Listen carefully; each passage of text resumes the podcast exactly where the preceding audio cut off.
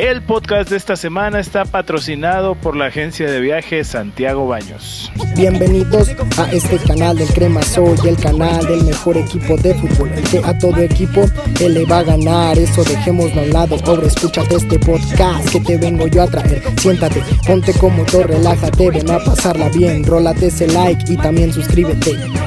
Y así es Azul Cremas como cada semana su entrega semanal del podcast del Crema Show, como los tenemos acostumbrados y como ya se está volviendo una costumbre su podcast de confianza su podcast en donde encontrarán eh, pues lo que pensamos acerca de lo que sucede alrededor de la América, cómo lo pensamos así como ustedes lo piensan, cómo lo estamos leyendo en redes, cómo lo platicamos en Twitter, en Facebook con ustedes. Entonces es un, un, canal para eh, desmenuzar todo lo que pasa a lo largo de la semana, eh, tanto en redes como con el club. Entonces bienvenidos una vez más.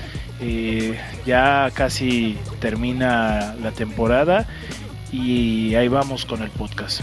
Y vamos a empezar por lo más importante. Eh, la liga, la liga seguimos ahí en pie, en pie de lucha. Eh, cada semana nos entrega el equipo algo sumamente diferente a lo que vimos la semana pasada.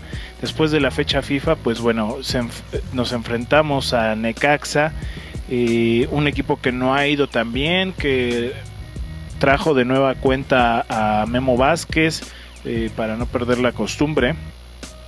Y que bueno, en realidad representaban tres puntos digeribles, tres puntos accesibles. Pero a la mera hora se nos complicó al inicio del partido y bueno, nos llevamos la sorpresita de que nos metieron un gol eh, con total desconcentración del equipo, de la defensa y empezamos a remar contra corriente lo que restó el partido y bueno, se pudo hacer eh, antes de, de terminar el primer tiempo se consiguió por parte de Richard Sánchez un pedazo de gol de tiro libre que bueno, nos dejó asombrados. Eh, hace que Richard siga tomando confianza, lo, devuelve a, las anotaciones después de bastante tiempo que no había anotado un gol. Y bueno, fue un pedazo de gol que nos dio el empate y nos mandó al medio tiempo de cierta forma un poco más tranquilos, sabiendo que teníamos más con qué atacar a Necaxa. Para el segundo tiempo, eh, bueno, con las ausencias de Henry y de Córdoba, también era una prueba para Solari ya que tenía que darle rotación a algunos jugadores. Y bueno, eh, Giovanni anotó gol, sorpresa. Eh, Giovanni se reencontró con el gol y con un gol de cabeza a partir de un tiro libre. Dos goles de tiro libre, eso hace mucho tiempo que no pasaba. Y bueno, eh, se ganó. Eh, faltó un poco, yo creo. Hay muchas cosas que mejorar. Eh, la rotación de los jugadores. La banca tiene que mejorar muchísimo. Giovanni ojalá se, se, haya reencontrado con el gol y así siga y sea un sustituto confiable, que sepas que está ahí y que va a luchar en general eh, yo creo que la lucha interna por los puestos se ha vuelto cada vez más dura y Solari ha sabido sacar lo mejor de cada jugador cuando lo ha necesitado. Entonces, para bien o para mal, se han conseguido algunas metas. Muchos dicen, muchos eh, defensores de Herrera que todavía existen, dicen que bueno, Herrera con... Eh, 30 puntos calificaba, sí, con 30 puntos en 18 jornadas. Apenas eh, van 13 jornadas, faltan 5 jornadas, 4 jornadas, perdón, y todavía podemos llegar a los 40 puntos. Entonces, eh, en la primera temporada Solari está demostrando que se podía hacer muchísimo más con este club, con, este equipo, con esos jugadores, alguna que otra incorporación como la de el propio Aquino, que es el corazón del equipo, se ha vuelto poco a poco el corazón del equipo y se ha vuelto un indispensable. Eh, cuando no está, pues sufrimos un poco más. Eh, se, se, consiguieron esos tres puntos y nos mantenemos en el segundo. Eh, la pelea por el primero segundo va a quedar ahí hasta dentro de semana, semana y media cuando se juegue el partido contra los arrimados, donde para mí es un partido de cinco puntos, porque si ellos ganan se alejan cinco puntos y si nosotros nos eh, ganamos eh, nos subimos un punto por encima de ellos, pero bueno, sería importante eh, que al final de cuentas no va a importar si quedamos primero o segundo, aseguramos de cierta forma, en dado caso de llegar a la final, cerrar en casa, sea con ellos o no. por eso no, no es tan relevante de cierta forma. Por el orgullo, por el ego, sí se debería de, terminar en primer lugar. Y bueno, sería un golpe de autoridad en cuanto a la dirección técnica porque se, repito lo mismo, se, se, demuestra que se podía hacer muchísimo más con un equipo tan limitado y con muchas lesiones. Eh, también eh, acabamos de ver el partido, terminó el partido y empezamos a grabar el podcast. Y el partido contra el Olimpia en Honduras, Honduras para la selección o para cualquier equipo mexicano es una aduana difícil, complicada. Eh, a diferencia de otras veces no hay público, no hubo público. Entonces, mm, de cierta forma, ese factor de, hostilidad no se iba a encontrar. Y bueno, eh, poco a poco se fue construyendo. El, el, Olimpia no entregó muchas cosas en el primer tiempo, eh, alguna que otra jugada complicada, pero todo empezó con una jugada por parte del América eh, fenomenal. El primer gol fue un, un recital de, de cosas buenas, empezando por donde empezó la jugada con Ochoa, recuperando ese balón de pecho, bajándolo en su primer cuarto de terreno y de ahí saliendo jugando, pase a Laines y de Laines este, hizo un desborde por la banda izquierda que metió el balón y Viñas con un cabezazo la metió. Eh, un buen gol, eh, el pase de Laines de tres dedos, fenomenal. la jugada de Ochoa para controlar y recuperar el balón fenomenal también. Entonces fue un conjunto de muchas cosas a favor que nos dio el primer gol y que poco a poco les fue dando confianza. Eh, antes de irnos al descanso ya teníamos el segundo gol por parte de Sergio Díaz, háganme el favor.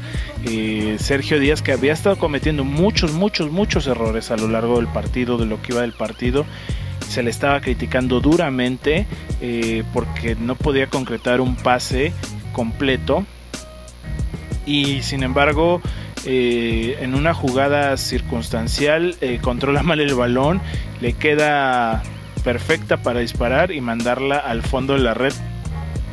Y cada semana, como lo dijimos al principio, eh, nos dan una sorpresa nueva. Giovanni el fin de semana, Sergio este, este día. Entonces eh, está sacando lo mejor de cada jugador Solari y eso es muy bueno en pro de conseguir un título o los dos títulos. Sería fenomenal poder conseguir los dos títulos. Este de CONCACAF será a la larga porque la final es allá por agosto. Entonces eh, hay tiempo todavía.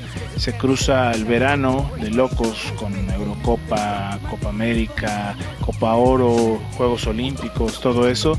Se toma un descanso, pero como lo dijimos en su momento, eh, tenemos una llave apetecible para, ser campeones.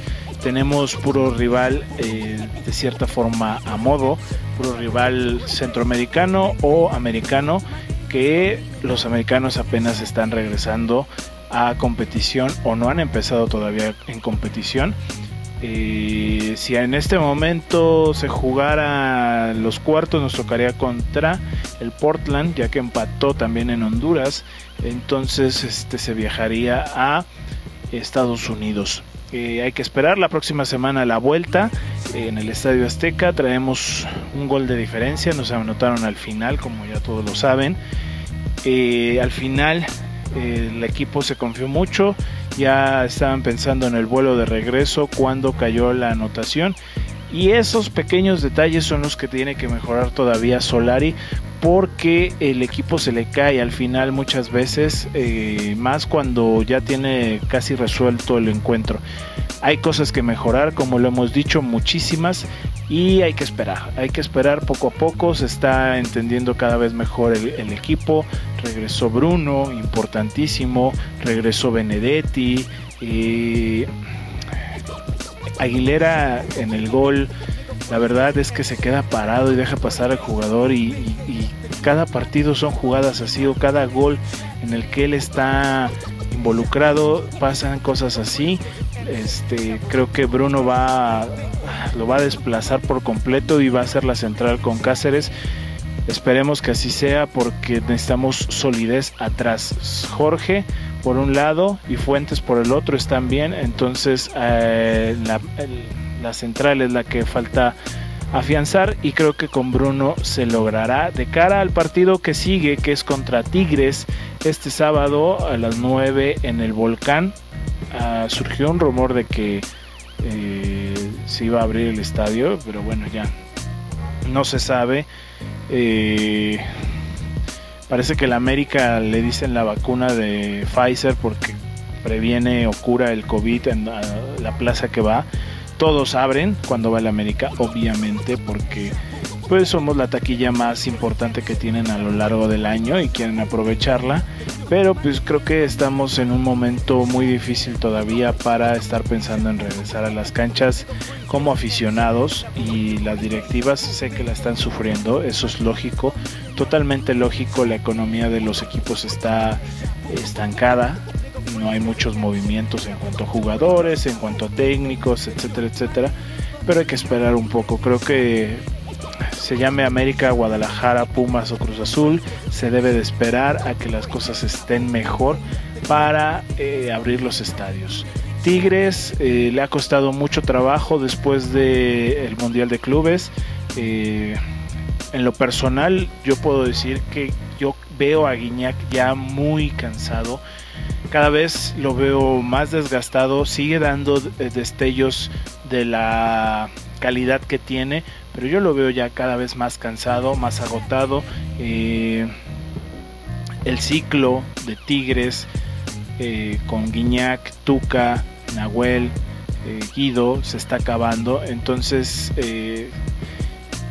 el, el, ascenso, por así decirlo, que tuvieron fue en la Libertadores contra River en la final.